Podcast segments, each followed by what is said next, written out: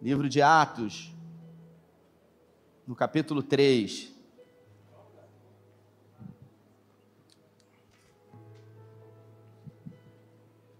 Na semana passada, nós conversamos aqui sobre um encontro com Jesus muda tudo. E eu queria continuar, não a mesma mensagem de semana passada, mas dar continuidade a esse tema. Um encontro com Jesus muda tudo. E o, o que aconteceria em um encontro com quem esteve com Jesus? Se você tiver um encontro com Jesus, muda tudo. E o que acontece quando você tem um encontro com quem esteve com Jesus? Então, se você abriu aí Atos, no capítulo 3, a partir do versículo 1, a minha tradução diz assim: Certo dia, às três horas da tarde, Pedro e João foram ao templo para uma reunião de oração. No mesmo instante, um homem aleijado de nascença estava sendo carregado para lá. Eu vou repetir: estava sendo carregado para lá. Todos os dias ele ficava sentado perto da porta do templo chamada Formosa, para pedir esmola aos que passavam ali. Quando ele viu que Pedro e João estavam se dirigindo à entrada do templo, pediu uma esmola. Pedro, junto com João, olhou bem nos olhos dele e disse: Olhe para nós. Repita comigo: olhe para nós. Ele olhou na esperança de ganhar uns trocados.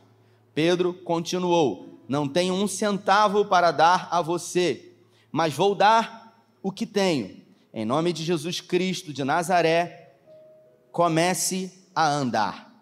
Dito isso, segurou o mendigo pela sua mão direita e puxou-o. Num segundo, os pés e os tornozelos do homem se firmaram, e deu um salto e começou a andar. O homem entrou no templo, ele entrou no templo com eles andando para todos os lados e dançando e louvando a Deus. Todos os que estavam ali puderam vê-lo andando e louvando a Deus. Eles esfregaram os olhos, custando a acreditar no que viam, pois reconheceram imediatamente o aleijado que pedia esmola perto da porta do templo. O homem empolgado dançava em torno de Pedro e João, e os que estavam presentes cercaram o trio no pórtico de Salomão para conferir de perto o milagre. Se você pode, feche os seus olhos, Pai, essa é a tua palavra e em graça nessa noite pedimos que o Senhor fale conosco, que o Senhor tenha liberdade nas nossas mentes e no nosso coração, que essa palavra, que é poderosa, pois é a tua palavra, possa nos direcionar para uma mudança direta objetiva dentro do nosso cotidiano. Que essa palavra, assim que for ministrada, possa ser colocada em prática e mudar a nossa realidade. Porque a tua palavra é poderosa, o evangelho do Senhor transforma as nossas vidas. Oramos com fé, agradecidos em nome de Jesus. Amém. Bom, eu queria conversar com vocês nessa noite, um encontro com Jesus, um encontro com quem esteve com Jesus. Esse é um dos milagres que Jesus é, não realizou no templo, apesar dele ter realizado muitos milagres no templo. Esse milagre ele foi realizado por Pedro e por João num lugar chamado Porta Formosa. Alguns estudos dizem que essa porta aqui, ela é exatamente aquilo que a gente chama hoje uh, do portão de Java, uma das entradas principais uh, de Jerusalém. Essa porta formosa, ela era uma porta de bronze, com aproximadamente 20 metros de altura, por 5 metros de largura e mais ou menos uns 20 centímetros uh, de espessura. Ela era uh, toda de bronze, forrada de bronze. Algumas correntes teológicas dizem que ela havia sido trazida de Corinto e também era chamada a porta de Corinto. O fato é que um homem todos os dias era levado a aquela porta. E ele ficava ali durante o dia a medigar. O portão de Java, ele fica especificamente é, próximo ali a, aquele momento onde Satanás ele levou Jesus ao pináculo do templo. Então, acima uh, do portão de Jafa, um pouco mais à direita, eu diria, fica lá o pináculo do templo.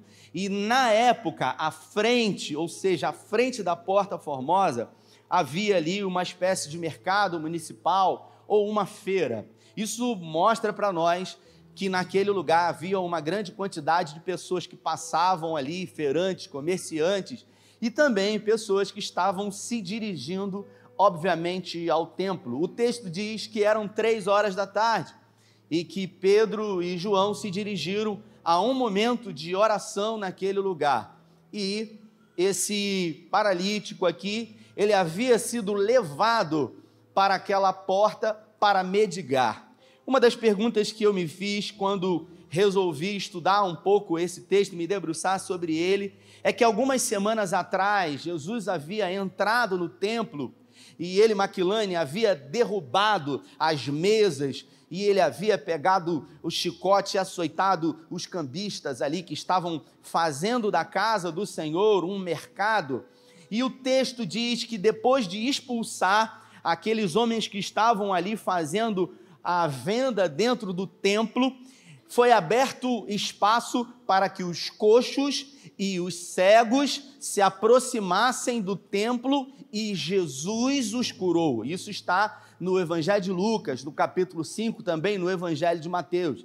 Isso mostra para nós que já havia acontecido alguns milagres de cegos e coxos dentro do templo. A pergunta que eu me fiz quando li sobre isso é: é, Milton, onde que esse paralítico estava que ele não participou dessa cura, que ele não participou desse milagre? Porque de alguma maneira, se houve uma ação fenomenológica, se houve um milagre e isso é, passou a ser corriqueiro a todos ficarem sabendo, por que que ele, de alguma forma, não decidiu ter um encontro com Jesus, não decidiu ir até a Jesus? Ele poderia ter tido esse encontro com Jesus. No Evangelho de João, a gente conhece um milagre que Jesus realizou no capítulo 5, lá em Cafarnaum, ah, onde ele se encontrava em Cafarnaum, e a Bíblia fala que havia um homem paralítico, e esse homem ele foi carregado por quatro amigos, e esses amigos chegaram a um lugar, a uma casa, onde Jesus estava nessa casa, e havia uma grande multidão, e aqueles amigos, percebendo que não tinha como entrar na casa, esses homens resolveram descer o seu amigo pelo telhado, descendo pelo telhado no meio da casa, e Jesus realizou o milagre. Quantos ouviram falar sobre esse grande milagre que Jesus realizou? Esse texto que eu acabei de ler no Evangelho de Atos, no capítulo 3, pastor Juan, diz que esse homem, ele havia sido carregado por algumas pessoas até a porta do templo chamada Formosa para que pudesse ficar ali a medigar, Jorge. E eu confesso que eu fiz, sabe, um atravessamento entre esses dois fatos, aqueles quatro homens que levaram o seu amigo até Jesus descendo pelo telhado, com talvez os amigos desse homem que levaram ele em direção a uma porta para ele permanecer sendo um pedinte ali. E eu confesso que quando eu li sobre isso, eu me fiz uma pergunta: que tipo de amigo eu tenho? Que tipo de amigo eu escolhi para andar comigo? Aquele que de alguma forma vai me impulsionar e vai me carregar até Jesus para que Jesus possa me curar, ou simplesmente aquele que vai me incentivar a permanecer sendo um pedinte, pedindo esmola? Que tipo de companhia eu escolhi para ter na minha vida? Aqueles que vão me impulsionar a viver o melhor, os meus sonhos, ou aqueles que de alguma forma sempre vão estar jogando para trás? Eu um dia disse aqui que o fracasso ele quer companhia. Os fracassados, eles não querem que você avance, eles não querem que você sonhe, eles não querem que você tenha sonhos e projetos, porque os fracassados, eles não querem estar sozinhos, eles querem ter pessoas junto com eles. Então eles dizem: ah, não tenta não, não vai não, porque está em crise o mercado, é eleição, está tudo muito difícil. Você não vai conseguir, porque se você ousar decidir romper e vencer, eles vão acabar ficando sozinhos. Então, o fracasso ele sempre quer companhia. E muitas são as vezes que nós temos esses tipos de amigos que ao invés de nos impulsionar a viver os sonhos que temos, são aqueles que sempre estão nos direcionando a pedir esmolas. Esse homem aqui, o texto não diz o nome sequer dele. Diz que ele, ao invés de viver, sobrevivia, porque todos os dias há muito tempo, ele era colocado à porta do templo para ali medigar. Por que, que ele ficava na porta do templo? Porque ali passava muita gente, porque ali entrava e saía muita gente do templo. Observe, ele não podia entrar no templo, porque, segundo a lei de Levítico, uma pessoa que nascesse com alguma deficiência, ele, por exemplo, que era coxo, era considerado amaldiçoado. Então não poderia entrar no templo alguém que era amaldiçoado. Então as pessoas diz, diziam o tempo todo para ele: Você é um amaldiçoado. Tem um ditado que diz que a mentira, quando ela é contada muitas vezes, ela não se torna verdade. A mentira, quando ela é contada muitas vezes, a gente pode começar a acreditar nela. E isso é uma grande verdade, porque de tanto ouvir uma mentira, às vezes a gente acaba acreditando na mentira. Como, por exemplo, quando a gente começa a perceber alguém que surge um problema, alguém que está passando por uma grande dificuldade já há algum tempo, alguém que do nada é surpreendido com uma dor, com um diagnóstico contrário, com uma enfermidade, com uma pergunta que não tem resposta, e a primeira coisa que acontece são os questionamentos: o porquê? O porquê na minha vida? O porquê eu? O porquê logo comigo? E aí a gente começa a questionar: por que na minha vida tudo é tão difícil? Por que Deus não muda a minha história? Porque logo eu estou passando por isso. E a gente, sem perceber, acaba querendo buscar respostas para as coisas que às vezes não têm resposta. E depois dos questionamentos vem a comparação. A gente, além de questionar o mundo e a tudo sobre aquilo que está acontecendo na nossa vida, a gente agora começa a, a fazer uma comparação, a gente começa a olhar para o lado e a gente começa a observar o outro e dizer: por que, que eu não sou como Fulano? Por que, que a vida dele é tão fácil? Por que, que para mim tudo é tão difícil? Por que, que ele sabe tocar um teclado de uma forma tão bela e eu não consigo? Por que, que para mim tudo é tão difícil? a gente começa a questionar, depois a gente começa a fazer comparação, e depois de questionar e comparar, a gente acaba, sem perceber, acreditando naquilo que todo mundo está falando. Você está assim porque você é um, amaldiçoado. Você está passando por isso por causa disso. Quantas pessoas eu já recebi aqui, pastor Fernando, que disseram para mim: "Ah, eu estou vivendo isso porque um dia aconteceu isso e isso no meu passado". Inclusive, Deus usou uma pessoa para dizer que eu estou passando por isso por causa disso. Quantas são as vezes que a gente se pega numa palavra, Laerte, que a gente não sabe nem se foi Deus que falou.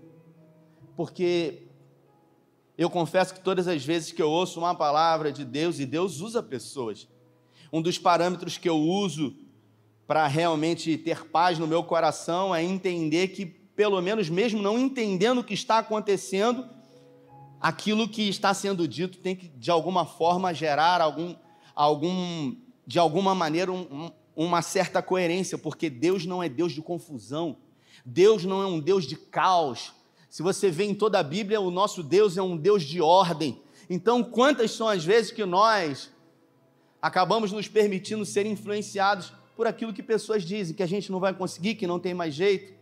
Esse homem aqui, paralítico, ele era um homem intencional. Ele tinha amigos, mas não eram amigos que o levavam para frente, sim amigos que jogavam ele para trás. Esse tipo de amigo a gente não precisa. Porque basta a gravidade querer jogar você para baixo. Ele precisava de gente que incentivasse ele. Porque esses amigos poderiam ter levado ele até Jesus, assim como o outro amigo os outros amigos que, mesmo diante de dificuldade, desceram até pelo telhado. E ele era intencional. Por quê? Porque a intencionalidade dele mantinha ele numa constância. Todos os dias ele era levado àquela porta e se colocava ali a medigar. ele estava onde tudo acontecia. No meio de tudo, sabe? Ele estava exatamente onde tudo acontecia, na vida dos outros. Mas ele se encontrava parado. Eu sei que tem muita gente que se sente assim. Você está onde tudo acontece, num ambiente como esse, na igreja, e você está vendo pessoas dando testemunho, pessoas glorificando a Deus, pessoas testificando daquilo que Deus está fazendo na vida, através do Amós, através de ferramentas que Deus usa, mas na sua vida não acontece nada, você se encontra parado, então tudo que você escuta são relatos de pessoas que entraram e saíram do templo, e você está tão perto dele, mas ao mesmo tempo tão longe, porque você sequer pode entrar no templo. Você tem que se contentar em ficar na porta. Por quê? Porque eu sou um amaldiçoado. Porque eu decidi acreditar nisso. Eu decidi acreditar naquilo que as pessoas dizem ao meu respeito. Eu decidi ser influenciado pelas circunstâncias que me cercam. E foi assim na vida dele, e assim na vida de muita gente que não acredita. Imagina você, eu estou lendo um livro essa semana Imagina você, Alexandre, um cão, um cachorro na rua. E você observa um cachorro na rua, você está na rua, e de repente você olha para esse cachorro, Fernando, e você vê um cachorro com uma postura de coragem. Um animal, um cachorro andando pela rua, com coragem, ele anda com as suas orelhas em pé, o rabo para cima, ele tem uma certa postura ao andar, ele tem uma certa pose, ele não se surpreende com qualquer tipo de barulho, ele não se assusta facilmente, ele se encontra imponente, ele anda, ele olha para um lado, para o outro, ele ignora as coisas que não o chamam a atenção, ele está ali, dominante. Você já deve ter visto um cão assim na rua, de raça, um pitbull, um Rottweiler, ele está totalmente dominando tudo. Agora você imagine um cão medroso. Eu não sei se você já teve a oportunidade de ver, ó, as orelhas estão para baixo, o rabo se encontra entre as pernas, ele anda totalmente acuado, qualquer tipo de barulho, ele olha para um lado, ele olha para o outro, ele está temeroso de tudo, ele não pode ouvir nada. Se você grita, ele corre, ele se encontra apavorado. É assim ou não é, gente? E quantas são as vezes que nós temos esse tipo de postura? Porque a nossa postura, ela determina aquilo que está do lado de dentro. Quantas vezes a nossa postura é uma postura de alguém que vive temerosa de tudo? Quantas são as vezes que nós revelamos aquilo que está do lado de dentro? A gente anda, sabe, cabisbaixo, temeroso, pessimista, o tempo todo, não tendo sequer a ousadia de acreditar que é possível. A gente acaba percebendo que aquilo que a gente resolve acreditar como verdade nas nossas vidas vai determinar os frutos que nós vamos colher. Um grande herói da fé chamado George Campbell, um inglês que aos 10 anos de idade se rendeu ao Evangelho, filho de um pastor batista. Aos 13 anos de idade, Alexandre, ele pregou o primeiro sermão. Aos 23 anos de idade, ele começou a fazer conferências e pregar o Evangelho a todos. A sua maneira de pregar impressionava muitos. Ele tinha como uma das maiores referências na sua vida o John Wesley. E o Campbell, ele tinha um sonho de poder ser um pastor batista, ser um pastor wesleyano. O sonho dele era ser um pastor da mesma denominação da maior referência que ele tinha, John Wesley. Então, na Inglaterra, ele resolveu participar de um processo seletivo para que ele pudesse ser aprovado em ser um pastor wesleyano. E ele mandou uma carta para o pai dele, que era pastor batista, dizendo: Pai, eu vou ter a oportunidade de realizar o meu sonho, eu vou participar num processo seletivo com mais de 100 pessoas, onde eu vou poder pregar um sermão e pessoas vão me avaliar, e aí sim eu vou poder realizar o meu sonho. E ele escreveu para o seu pai, e ele participou e ele pregou o melhor sermão da sua vida, Jefferson. E algum tempo depois, ele pregou para pouco mais de 20 pessoas, numa igreja que comportava 5 mil pessoas. Ele foi totalmente avaliado por um colegiado wesleyano e ele recebeu a notícia de que ele não havia sido aprovado. Ele escreveu uma carta para o seu pai, muito temeroso, muito preocupado, afinal era um sonho dele. E ele disse para o pai dele: Pai, infelizmente eu fui reprovado pelos homens. Eles não aprovaram o meu sermão, acham que realmente eu não tenho condições de ser um pastor wesleyano. E o pai dele respondeu uma carta para ele com duas linhas. Essas duas linhas determinaram a vida desse homem chamado George Campbell. O pai dele disse: reprovado pelos homens, aprovado no céu. Isso mudou a vida daquele homem, porque ele decidiu acreditar numa palavra de alguém que queria o melhor para a vida dele, o seu pai, de alguém que havia colocado dentro dele um depósito, uma riqueza, uma convicção de que em Cristo nós podemos todas as coisas. Nós estamos falando de um dos maiores evangelistas da América, porque decidiu ir para os Estados Unidos, escreveu uma série de livros. Foi alguém que dedicou a sua vida inteira ao Evangelho, mas tudo poderia ser mudado se ele decidisse ouvir a palavra de alguns homens que não conheciam e que pouco desejo tinham de abençoar. Talvez os quatro amigos desse homem não tinham a percepção daquilo que eles poderiam ser na vida daquele coxo. Às vezes a gente acha que para abençoar alguém, a gente precisa de dinheiro, Daniel. Às vezes a gente acha que para abençoar alguém a gente precisa de influência. Às vezes a gente acha, Anderson, que para abençoar alguém a gente precisa ter alguma coisa para dar para essa pessoa. Eu não estou no meu melhor momento, eu não estou em condições hoje de ajudar a ninguém mas essa história diz que Pedro e João não tinham nada. Quantas são as coisas que nós podemos, Pastor Fonseca, abençoar alguém? Eu falei, Pastor Fonseca, mas ele não está aqui, gente. Vai sair no vídeo essa, Karina. Vou falar com Karina aqui para não ficar no vácuo. Pastor Fonseca me deixou no vácuo. Corta depois aí na filmagem. Quantas são as vezes, Karina, que a gente pode abençoar alguém de forma intangível. O tangível é aquilo que a gente pode tocar. Eu posso abençoar alguém com dinheiro, sim ou não? Eu posso abençoar alguém com um carro, sim ou não? Eu posso abençoar alguém com uma casa, sim ou não? Mas eu posso abençoar alguém com alguma coisa ah, que não envolva algo físico. Foi o próprio Jesus que disse: A minha paz eu vos dou, não vou lá dou como o mundo dá. Isso quer dizer que todas as vezes que os cristãos eles se encontram um com o outro, eles dizem ah, por quê? Por que, que a gente, ao cumprimentar um irmão, a gente diz a paz do? Porque essa paz é capaz de ser transmitida ou dada entre uma pessoa e outra, basta você tê-la. Então eu posso dar a você aquilo que eu carrego, mesmo não sendo tangível ou mensurável. Por isso nós dizemos a paz do Senhor. Pedro e João não tinham prata, não tinham ouro, tinham a paz do Senhor, mas naquele dia, às três horas da tarde, resolveram dar outra coisa para aquele homem: uma percepção, uma fé, uma ousadia. E por isso, ao se dirigirem a ele, observe comigo o texto.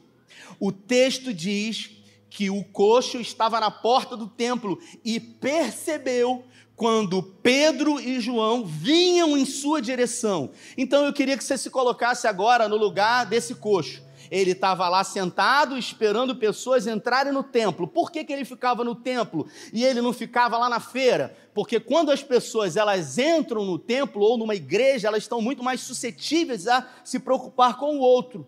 Elas são comovidas de compaixão. Então ele era intencional, ele sabia o que estava fazendo, ele estava no lugar certo. Ele queria mexer com a emoção das pessoas. E aí ele ficou ali.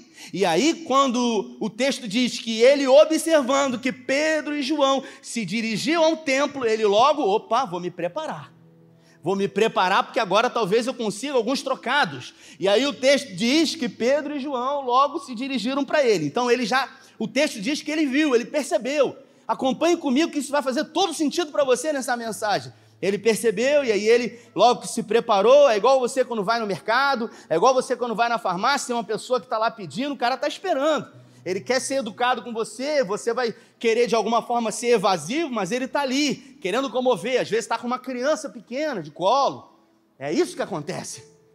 E aí, ele obviamente esperou Pedro e João. E o texto diz que Pedro se dirigiu a ele e disse: Olhe para mim. O texto diz isso. Eu estou com a tradução do Gene Peterson, a mensagem. Se você vê na Almeida Corrigida, vai dizer a mesma coisa. Olhe para mim. Peraí, mas ele estava olhando. Ele estava olhando, mas ele não estava percebendo aquilo que ele precisava perceber. Ele estava em busca de esmola, de trocados. Mas aquilo que Pedro carregava era aquilo que o dinheiro não pode comprar. É a presença de Deus que cura e que liberta, e que transforma e que muda a concepção sobre uma visão a gente precisa saber qual é a nossa identidade. Nós não somos um cão covarde que tem que andar com o rabo, no bom sentido da palavra, entre as pernas, cabisbaixo, temeroso o tempo todo, porque nós temos a palavra de vida eterna. Nós fomos comprados com preço de sangue. O diabo, o nosso adversário, ele foi vencido na cruz do Calvário e ele foi vencido por Jesus Cristo na cruz do Calvário. Em Apocalipse diz que o seu fim já está pré-determinado. Ele se levanta, sim, todos os dias para cair, porque ele se encontra debaixo dos nossos pés, não por causa da nossa autoridade, mas pela autoridade do nome que está acima de todo nome. Por isso, pelo que não temeremos mal algum, mal algum não devemos temer, porque nós temos a palavra de vitória. E quantas são as vezes, mesmo tendo essa palavra de vitória, as promessas de Deus em Cristo, nós nos acovardamos e permitimos acreditar na mentira a despeito da verdade que nós temos. O texto diz que Pedro chamou a atenção daquele homem: Ei, olha para mim! Olha o que você está fazendo com a sua vida e olha o que você pode fazer. Olha a oportunidade que você está tendo, você já teve outras oportunidades antes, porque pessoas iguais a você foram curadas, foram libertas, foram restauradas e você continua aí. Por quê? Porque ele era um intencional, mas um intencional limitado, um intencional medíocre. Alguém que achava que, porque as pessoas diziam que ele era amaldiçoado, ele agora deveria ser um amaldiçoado. E o texto diz que Pedro olhando para ele, fitando os olhos dele, chamando a atenção dele. Era como se Pedro quisesse despertar a fé dele: Olha para mim, olha o que você está fazendo com a sua vida. E ele, fitando os olhos em Pedro, ouviu Pedro dizer: Eu não tenho aquilo que você tem buscado, que é o ouro e a prata, mas eu tenho algo muito mais poderoso e maior. Levanta e anda em nome de Jesus. E segurando pela mão, colocou ele em pé. Ele foi ajudado por um homem que ele não conhecia. Ele recebeu aquilo que ele não pediu, ele foi encontrado com a graça. Ele teve um encontro com alguém que esteve com Jesus. Pedro esteve com Jesus. Aquele homem não esteve com Jesus. Mas Pedro esteve com Jesus e todas as vezes que nós temos um encontro com Jesus, a nossa vida muda. Mas quando nós temos um encontro com alguém que esteve com Jesus, também a nossa vida muda. Por isso você hoje, talvez ainda não tenha tido um encontro com Jesus, mas você pode ter um encontro com alguém que teve com Jesus. Assim como você pode ter hoje, nessa noite, um encontro com Jesus, e você pode sair daqui fazendo com que pessoas tenham um encontro com você, que teve um encontro com Jesus. E você pode, a partir de hoje, ser um motivador e mudar a vida dessas pessoas não por aquilo que você é, mas sim por aquilo que você carrega, porque aquilo que nós carregamos dentro, nós podemos passar para o outro. Receba o que eu tenho. Foi o apóstolo Paulo que diz: O que recebi do Senhor também vos entreguei. Por isso que a Bíblia fala que é melhor dar do que receber. Se coloque de pé. Eu queria que você fechasse os seus olhos. O nosso papel é sermos reconciliadores. A nossa missão na terra é fazer com que as pessoas saibam verdadeiramente quem elas são em Deus, em Cristo.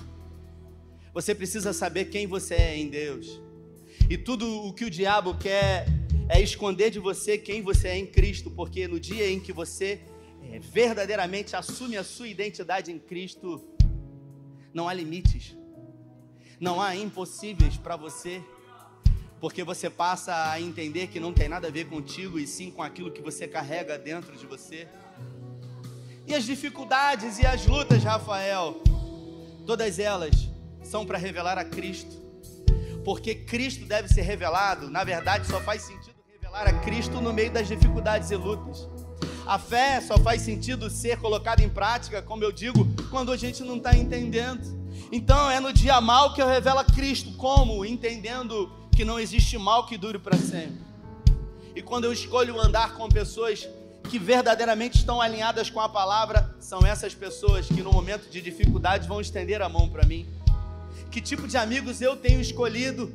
Os amigos que vão me levar até Jesus e que vão fazer de tudo para que eu tenha um encontro com Ele. Ou pessoas que têm me levado para longe de Jesus. Pessoas que têm, de uma forma inconsciente, me levado a ficar com a mão estendida buscando esmolas.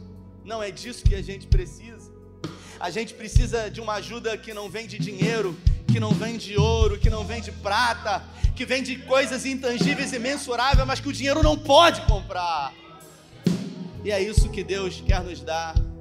Porque se Jesus viesse na terra morrer por mim, por você, para dar dinheiro, para dar casa, para dar carro, para dar apartamento, seria muito pouco, porque tudo isso o dinheiro pode comprar, mas ele veio nos dar aquilo que o dinheiro não compra, que é a paz que excede todo entendimento. É aquilo que os olhos não viram, nem jamais penetrou no coração do homem. As lutas e as dificuldades vêm e as pessoas olham para você e falam: Eu não estou entendendo como que você ainda está de pé. É, porque não dá para explicar. É aquilo que a gente carrega e é a certeza de que aquilo que estamos vivendo hoje não determina o nosso futuro. O meu redentor vive e por certo se levantará. Não existe mal que dure para sempre. O que eu tenho que fazer? permanecer firme, entendendo que aquele que me chamou é fiel para cumprir toda a promessa. Servimos a um Deus de promessa. No seu lugar, eu quero orar com você.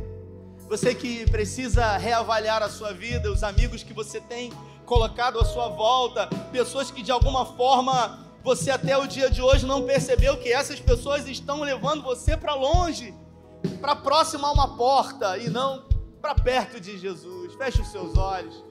Se essa palavra falou com você, mesmo no seu lugar, eu quero orar. Coloca a mão no seu coração. Em nome de Jesus, Pai. Como filhos amados do Senhor, nós pedimos que nessa noite o teu Espírito Santo invada o nosso ser, inunde o nosso coração. Onde quer que haja uma falta, uma debilidade, uma ausência, que o teu Espírito Santo nesse momento nos envolva, nos preenche, nos abrace.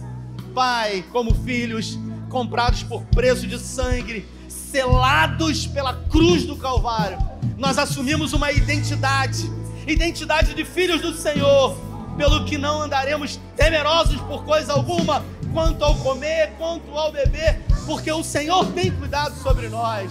Nos ensine, Senhor, a buscar o Senhor em primeiro lugar e a sua justiça e o seu reino, e todas as outras coisas serão acrescentadas nós queremos viver uma vida natural de forma sobrenatural.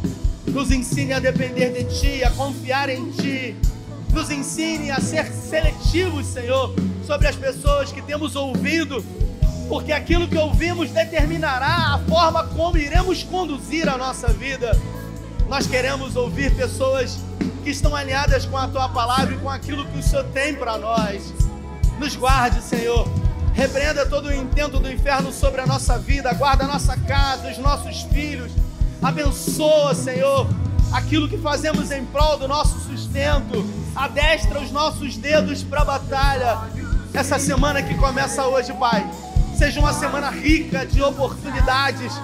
Que possamos olhar além daquilo que é natural e em cada dificuldade conseguir ver uma oportunidade do Senhor para prevalecer diante dos dias maus. É o que nós pedimos em nome do Pai, em nome do Filho e em nome do Espírito Santo de Deus. Se você concorda, dê a melhor salva de palmas a Ele. Uma excelente semana. Deus te abençoe. Valeu!